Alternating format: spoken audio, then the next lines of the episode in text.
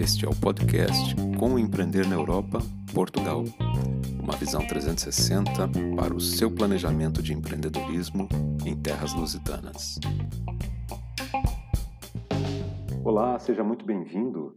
Esse é o quinto e último passo na série de podcasts Cinco Passos para você conseguir empreender em Portugal. E, obviamente, o quinto passo é vamos à ação, tirar o projeto, tirar o plano do papel.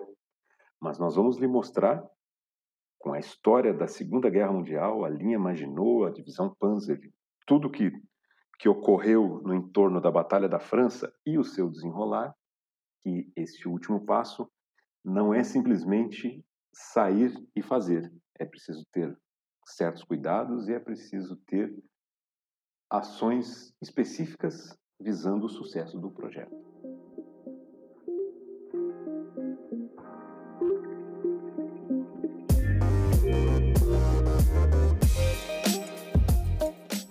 Olá a todos, mais um episódio do podcast Como Empreender na Europa, Portugal.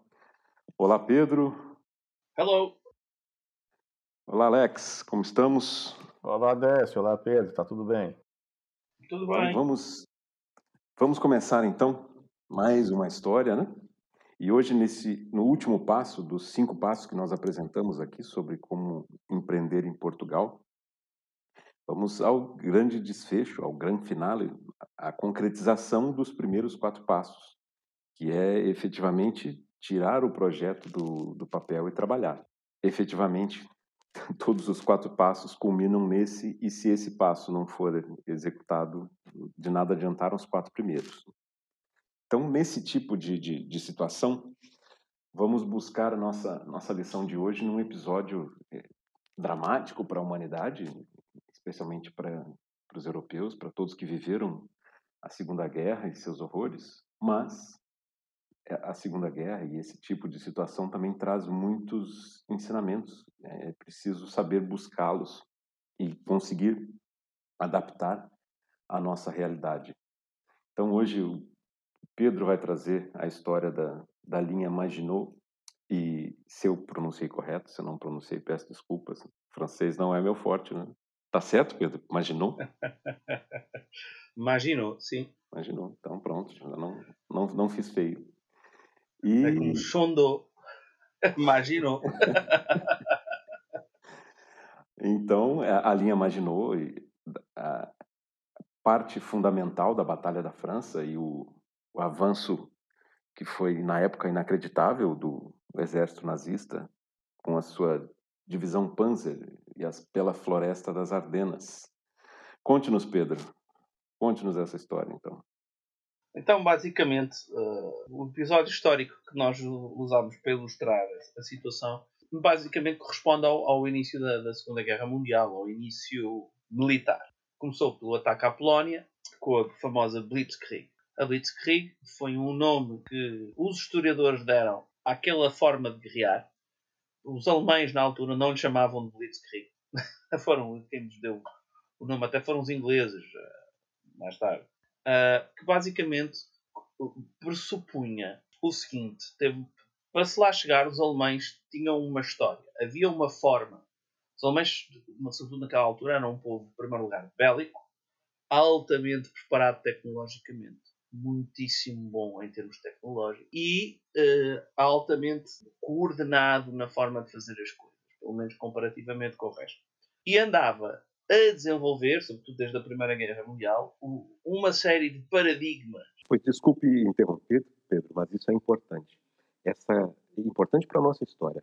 A quebra do paradigma é o grande diferencial dessa história da linha Maginot. Mas pronto, prossiga. Uh, em termos de, de, de, guerra, muito importantes. E, foi um desenvolvimento pensado de longo prazo. Havia uma série de ideias estratégicas que eles optaram com o, o, a aposta em carros de combate, com a aposta em, em, num, na, na, forma de utilizar a aviação. Uh, e, e, a coisa foi de tal forma pensada anos antes, na Guerra Civil Espanhola, eles mandaram para a Espanha a Legião Condor, onde foram testar as, as táticas de bombardeamento e de aviação que depois, mais tarde, utilizaram na, na Segunda Guerra Mundial. Portanto, houve uma atitude estratégica tática pensada de longo prazo. Não é que a, que, que a formulação, que, que, aquilo que eles usaram fosse novo. Eram formas que a Alemanha já vinha a desenvolver, a Alemanha nazi já vinha a desenvolver há algum tempo. Nada era particularmente inovador. O que eles fizeram foi uma coordenação, uma concepção de, toda, de todas aquelas práticas e técnicas de uma forma de facto inovadora, altamente eficiente.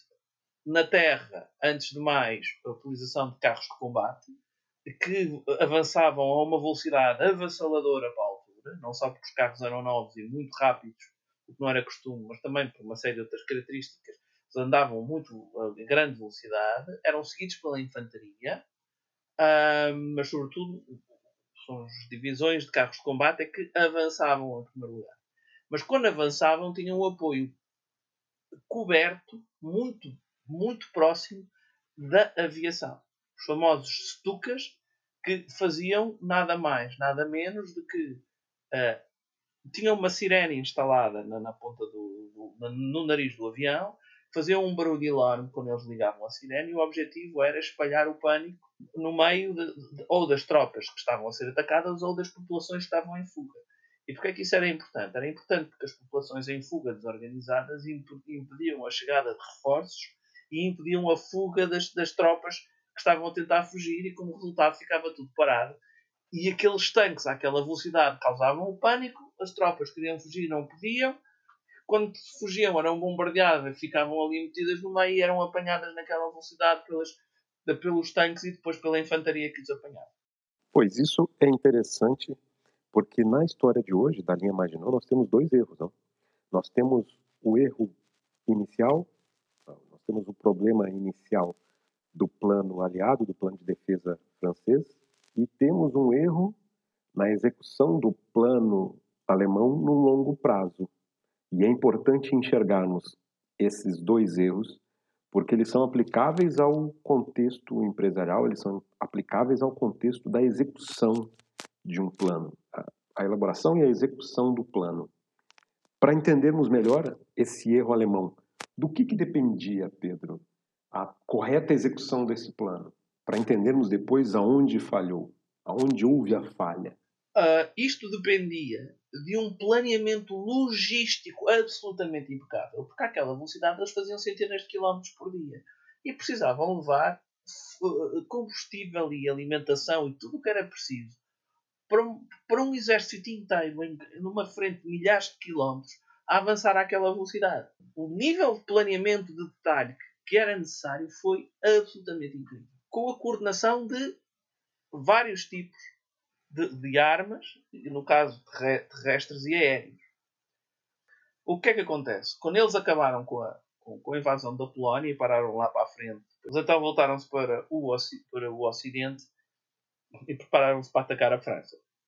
O que é que a França estava a fazer?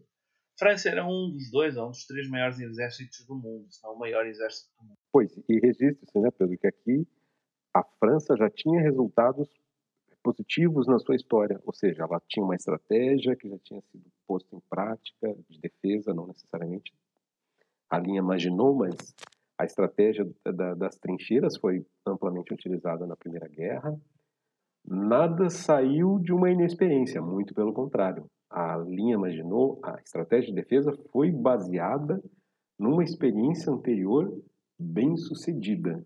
Né? O plano do futuro foi concebido única e exclusivamente pelo histórico de sucesso do passado. Os franceses estavam sentados num conceito diferente, que é, eles tinham construído milhares de quilómetros de bunkers e de casamatas e, e, de, e obstáculos de betão e, e, de tudo e mais alguma coisa numa linha de, de fortes de defesa uh, subterrâneos e preparados para resistir a todo tipo de bombas ao longo da fronteira francesa, um bocadinho acima da fronteira francesa, mas sobretudo na fronteira entre a França e a Alemanha. Portanto, que os franceses, depois da Primeira Guerra Mundial e da Guerra das Trincheiras, perceberam: é pá, se a gente fizer trincheiras pré-preparadas como deve ser, a gente consegue pará-los aqui. E, portanto, andaram durante anos a construir uma linha de defesa e ficaram parados. Hoje em dia a gente sabe que as fortificações são altamente limitadas Porque há sempre um, um fulano que vem com uma bomba que as manda abaixo. Esta é uma questão de tempo. Na altura, eles ainda não tinham percebido isso. E as FIAs francesas eram extremamente. estavam muito voltadas mais para o seu estatuto que propriamente para pensar a realidade. E portanto, eles acharam que o mundo não ia mudar, que nada ia acontecer, que as coisas eram todas. tudo andava devagarinho. E entrincheiraram a grande parte das suas tropas altamente fortificadas nas, na, naquela linha Maginot à espera que viessem os alemães. O que acontece é que os alemães sabiam disso. E os alemães nunca tiveram interesse em lançarem-se num ataque suicida contra uma linha que estava de facto muito fortificada e, sobretudo, era muito eficaz contra os tanques. E portanto, eles pegaram nas tropas todas e foram para lá à espera deles, como se estivéssemos nós em, no, ao fim de semana em casa, à espera do, do jogo de futebol ou algo parecido. O que acontece? É que os alemães sabiam disso. E perceberam que a norte da linha Maginot, passando pela Bélgica, pelas Ardenas, utilizando estradas que ao fim de semana ficavam mais ou menos vazias, e portanto eles perceberam que se andassem suficientemente rápido, conseguiriam passar por aquelas estradas de floresta uh, sem serem notados ou pelo menos adiando o alerta até mais tarde possível. Mas mais, quando eles decidiram avançar, eles perceberam que ia haver ali uma janela de, de uma a duas semanas em que o tempo ia estar mal. E, portanto, que as nuvens iriam cobrir uh, aquela zona do, do, do, país, dos aqueles países, e uh, tudo o que seria apoio aéreo estaria interditado por não terem visibilidade para levantar. Conclusão. Reparem os detalhes e a minúcia com que o plano foi arquitetado. E porquê é que eles fizeram isto? É simples. Viram um obstáculo intransponível lá à frente. É que eles fizeram? Foram à volta. Foi difícil a descobrir por onde. Mas se nós olharmos para o mapa, a linha imaginou, quando, vamos, quando vemos o espaço entre a Bélgica lá em cima até, ó, até à Suíça, é uma coisa pequena. Portanto, nós, porque é que eles não vão ir à volta? Foi o que eles fizeram.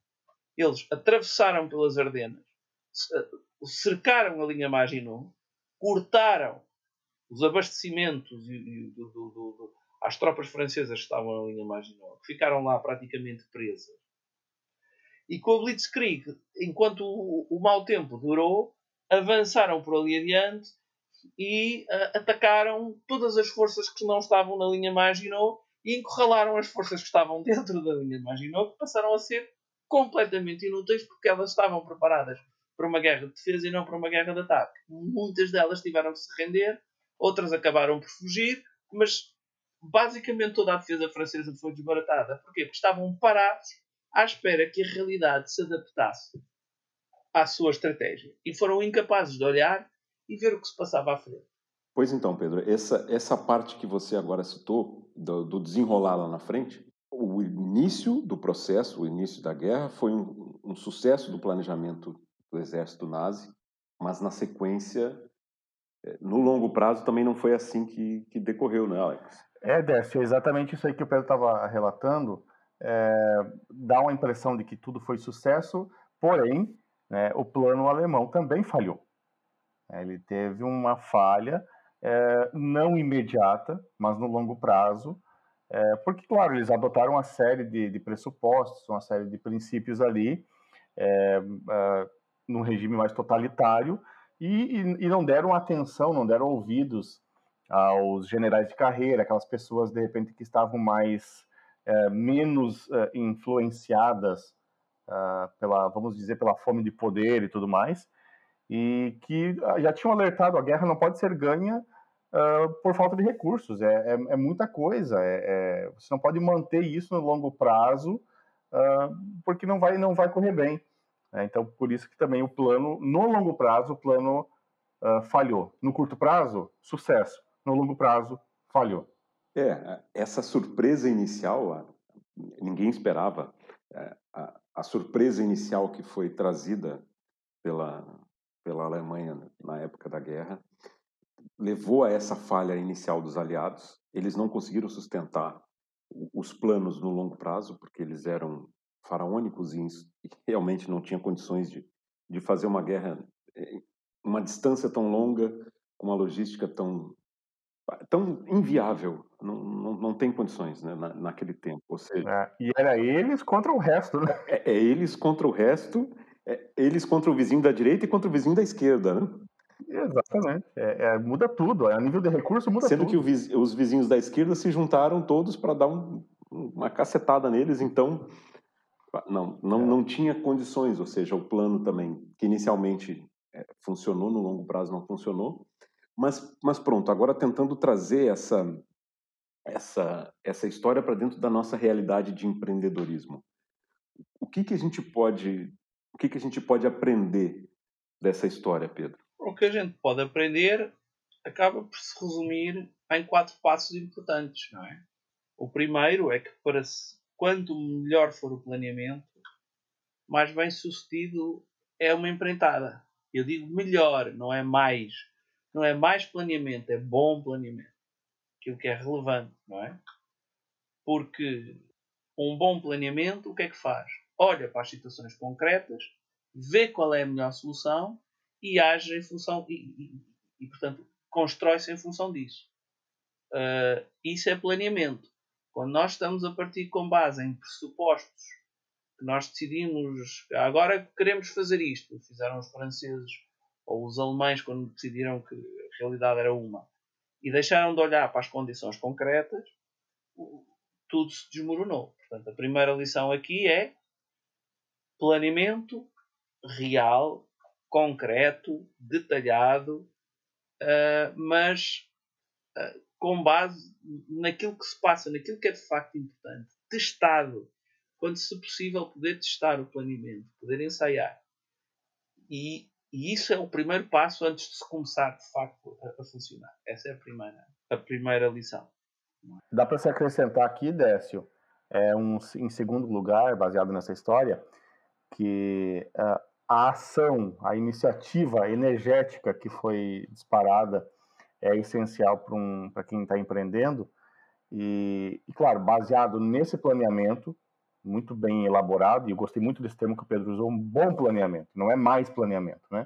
Um bom planeamento, é, desdobrado em plano de ação, em, no que, que vai se fazer, de maneira coordenada, que tenha alguém liderando efetivamente essa, essa ação ou as ações, tudo isso dentro de um passo a passo, sabendo etapas que têm que ser cumpridas, qual que é o próximo passo, pensando de maneira estratégica, pensando de maneira tática, né? É, e, e, e, e, claro, é, desenrolando tudo isso de maneira organizada, né? Eu acredito que seja essencial é, para quem está empreendendo, para quem tem um negócio, é, ser bem sucedido, né? É verdade. Nós temos o primeiro, o primeiro ponto, ele tem uma ligação muito forte com o terceiro ponto, porque o primeiro é o planejar. É, ter um plano é, é, essencial, é básico. Não sair correndo como um maluco, como uma galinha assustada para qualquer lado, mas esse plano também tem que estar de acordo com a realidade. E aqui a gente volta ao ponto da linha Maginot, que o que foi pensado naquela época não era tudo bem que eles não sabiam, mas também não procuraram saber. Ou seja, aquele plano que eles tinham de defesa, a defesa francesa, baseava-se em premissas que não eram mais verdade. Ou seja, tudo que foi planeado não estava de acordo com o que estava acontecendo no mundo, o que estava acontecendo no entorno deles naquele momento. Ok, então o segundo ponto, temos um plano, é uma ação, né? uma iniciativa.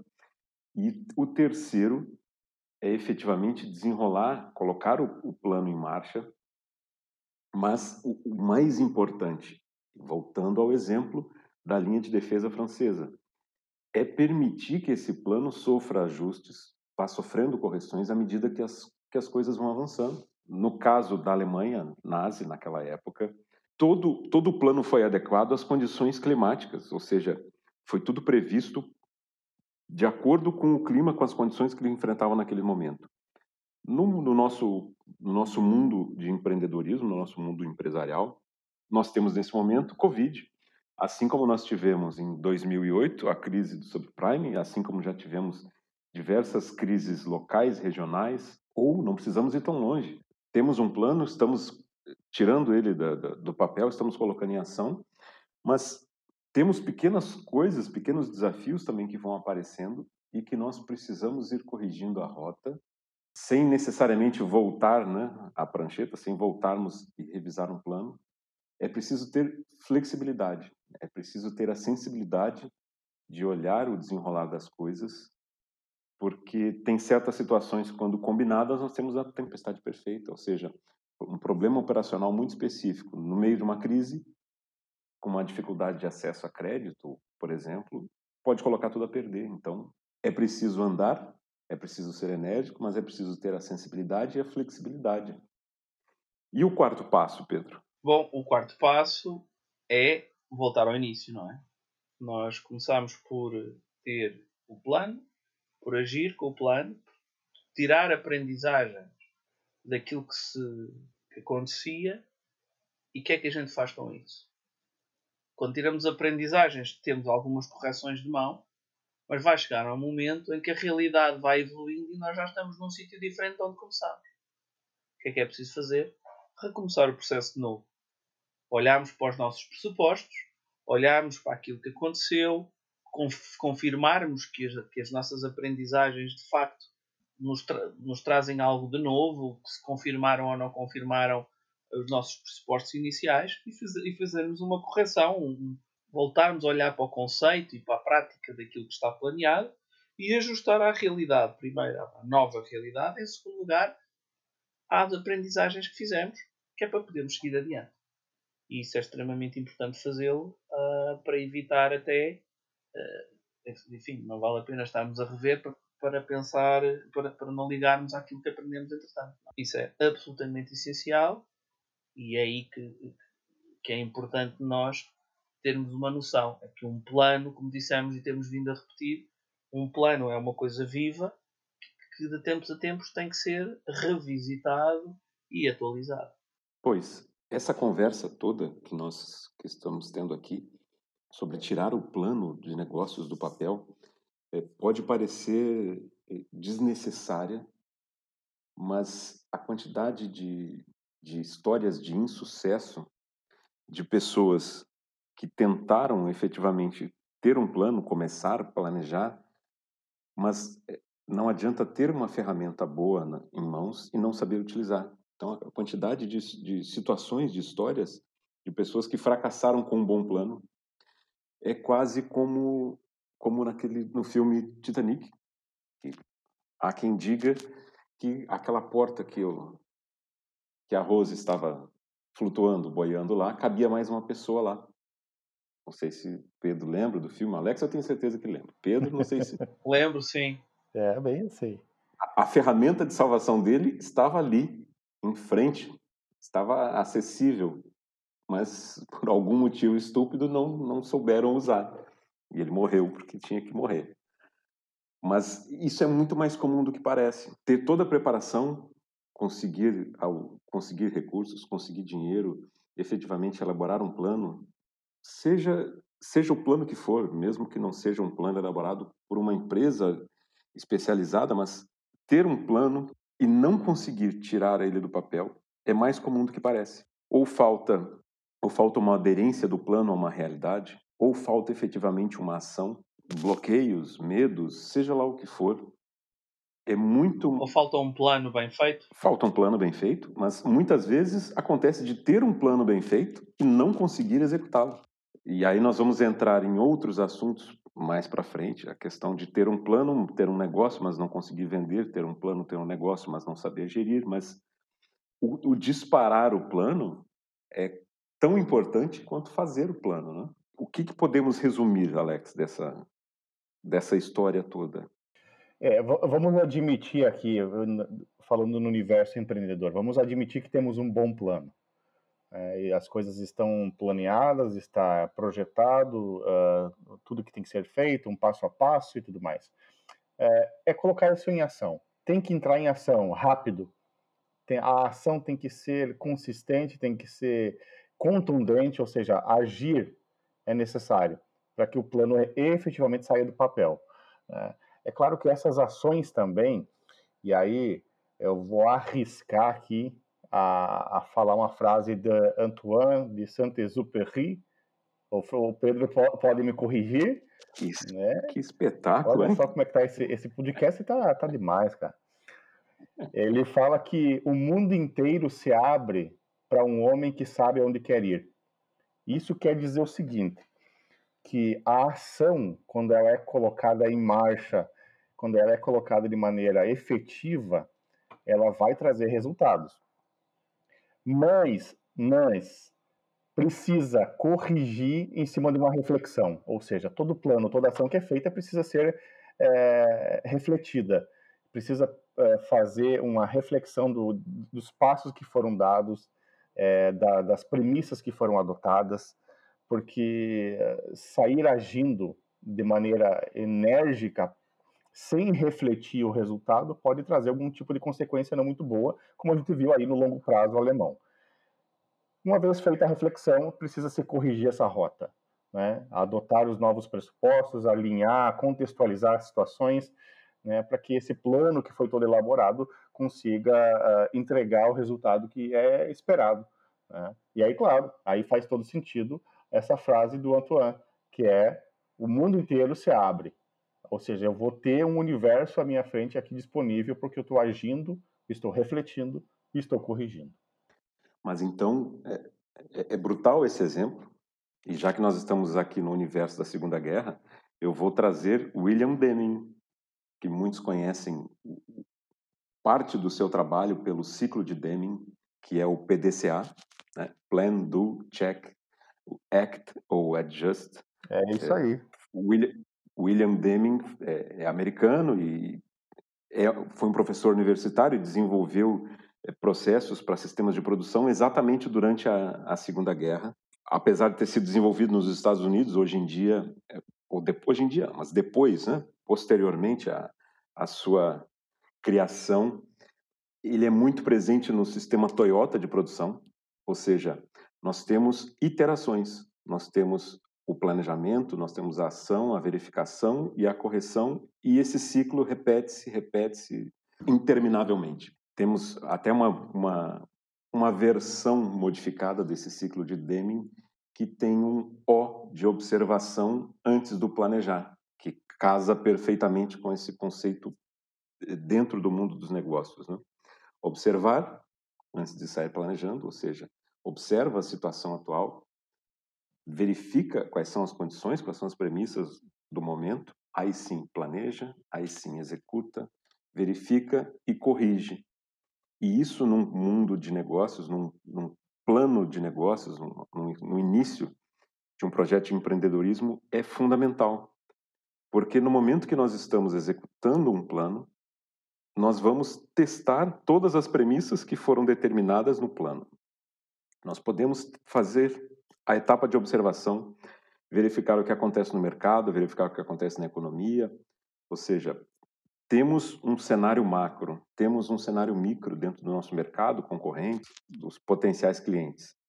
Fazemos um planejamento, ou seja, temos as nossas vontades, porque na verdade o planejar, é, já tratamos disso em outro episódio, o planejar nada mais é do que determinar aonde queremos chegar, como queremos chegar, a que custo queremos chegar.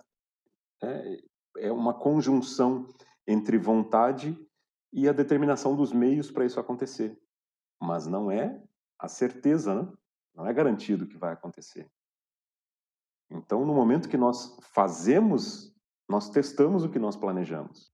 Então, essa humildade para poder avaliar o que está sendo executado, os resultados obtidos, olhar para o que foi planejado e identificar diferenças olhar para o mercado, olhar para o que acontece à nossa volta e identificar que as premissas que nós estabelecemos inicialmente não estão corretas, essa humildade é fundamental, porque é o que vai permitir fazer a correção do, do plano, é o que vai permitir fazer a correção do rumo.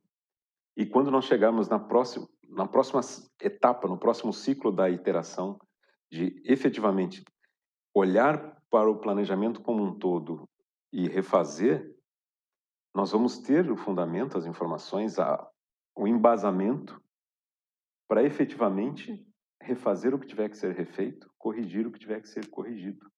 Penso que com isso, conseguimos eh, dar uma visão diferente do início efetivo do negócio. Eu acho que ser só para acrescentar o que você falou muito bem aí.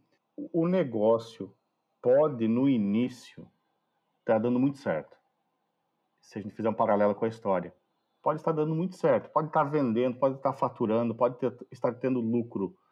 Mas aqui entra uma coisa que é muito importante, pode ser tema de outro podcast, que a gente pode discutir mais sobre isso, que são os valores. Se você não tiver valores muito claros, uh, valores muito bem uh, postos na organização, no longo prazo isso pode se tornar uma dor de cabeça tremenda. Que é o caso que a gente viu aí, né? Aí eu posso dizer assim, ah, quais são os valores? Ah, pode ser valores de crescimento, de contribuição, de justiça, de equidade, valores da que é a cultura organizacional. Se não tem isso, você abre espaço para disputa de poder, para sabotagem, né, a, aquela busca desenfreada por poder, por, uh, por posição, e isso no longo prazo é extremamente tóxico. Então, eu tenho um bom plano, eu estou agindo, eu estou entrando em ação rapidamente com energia, estou refletindo, estou vendo. Só que essa leitura, e aí você usa uma palavra que é brutal, que é a humildade. A humildade de fazer a crítica, de olhar de fora, de, de, de como a gente chama isso na PNL, que é o, o olhar helicóptero. Você sai da posição e olha de cima a situação lá embaixo, para evitar um problema sério no longo prazo. Só para acrescentar isso, que eu acho que isso é brutal também, se a gente for analisar esse paralelo com a história, no longo prazo. E a própria história que, que trouxemos hoje não nos deixa mentir. Foi exatamente o que aconteceu. Né? Exato. Um belíssimo plano. Olha, belíssimo plano olhando no sentido de, de planejamento, de estratégia. Né? Os, os valores, os objetivos por trás desse plano, horríveis, mas militarmente, olhando de uma maneira estratégica, um belíssimo plano que foi lindamente executado Isso. no início, mas os valores por trás do, do, do projeto comprometeram o resultado. Felizmente para a história, mas comprometeram o resultado daquele plano. Pedro, fechamos? Exatamente. Eu, sim, só, só para fechar, dizer que eh, em 1941 nem dois anos antes, na Operação penso que o Hitler resolveu aplicar a mesma lógica contra os russos e aí fez tudo aquilo, fez mal tudo aquilo que os outros fizeram bem. Foi, foi para uma guerra de verão bem equipado, correu tudo normalmente, só que como os, apareceram o Covid da época, que foi o tempo que passou, eles não conseguiram atingir os objetivos por ineficiência, apareceu o inverno e como não, não foram capazes de perceber que não estavam equipados para o inverno, mantiveram uma posição insustentável e perderam uma quantidade enorme de forças, com, com batalhas do mais sanguinário que houve. Uh, e vieram a correr de volta para casa com perdas enormíssimas. E, mais uma vez, por questões de pretensão, não aprenderam com a lição, ao contrário do que a gente disse, e no ano seguinte voltaram a fazer o mesmo. E invadiram mais uma vez a, a, a, a Rússia. O que é que aconteceu? Voltaram a fazer o mesmo. Voltaram a atacar de inverno, ficaram presos no, de verão, perdão, ficaram presos no inverno e voltaram para trás a, a, em, em grande debandada. O que é que aconteceu foi o declínio da Alemanha. Da mesma forma que os franceses meteram os ovos todos na linha Maginot e perderam, os alemães meteram os ovos todos nas, na, na, nos ataques à Rússia e ficaram e, e, em vez de adiarem aquilo que precisavam para em termos de conflito, apenas aumentaram a velocidade da perda, não é? E foi o que aconteceu. Uh, aquilo que nós queremos é que se passe o contrário com, a, com, com as empresas com quem trabalhamos, é? com as empresas que trabalham. Com certeza. Só a batalha de Stalingrado já dá para fazer um, um MBA de gestão do que se faz e o que não se deve fazer. Quase. É, de fato. Realmente. É isso aí. Mas pronto. Fechamos então. Sim, senhor, amigos. Fechamos então. Temos aqui uma, uma proposta de um, de um conceito diferente de como iniciar um negócio, como tirar o plano do negócio de papel, do, do negócio do papel, para que também não seja só um documento para inglês ver. E aqui, dentro da, do contexto da Segunda Guerra, está tudo tudo casando lindamente. Né? Mas é isso. Então, muito obrigado, Pedro. Sim, senhor, amigos. Muito obrigado, Alex. Valeu, Décio. Valeu, Pedro. E encerramos por cá. Muito obrigado a você que nos ouviu até aqui. E voltamos no próximo episódio. Até mais. Esse foi mais um episódio do podcast Como Empreender na Europa, Portugal. Seguimos disponíveis no nosso site meetup.pt ou em todas as nossas redes sociais. Até a próxima!